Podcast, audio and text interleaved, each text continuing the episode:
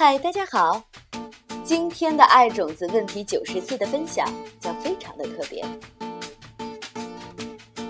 我和丈夫的年纪越来越大了，你是否能从业力的角度给我们一些建议，让我们能够执子之手，与子偕老？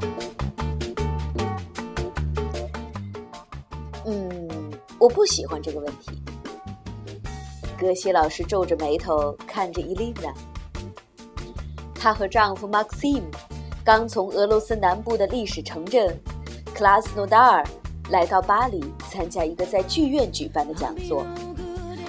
我们正一起走回下榻的酒店，途中还经过蒙马特尔。我把这个称作应对式的问题。葛西老师嘀咕道：“那是什么意思？”伊琳娜问道。意思就是说，不要问我如何应对糟糕的情况，而是要问我怎么防止不好的情况的发生。然后，你就不需要为了怎么应对这个问题而感到压力重重了。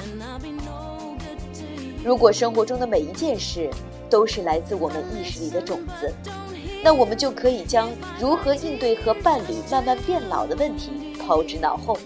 我们只要一开始。就杜绝这样的问题产生。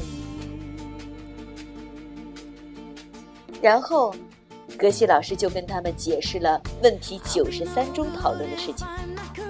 各位，请不要再应对问题。好了，这就是今天全部的分享。可能今晚是整本《爱种子》的问题分享当中最短的一篇，可是我觉得它的意义深远。因为格西老师告诉我们一个非常重要的道理：停止应对。希望大家能够从今天最短的这篇分享中感受到一些什么。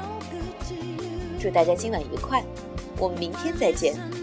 我是大家的主播张伟红。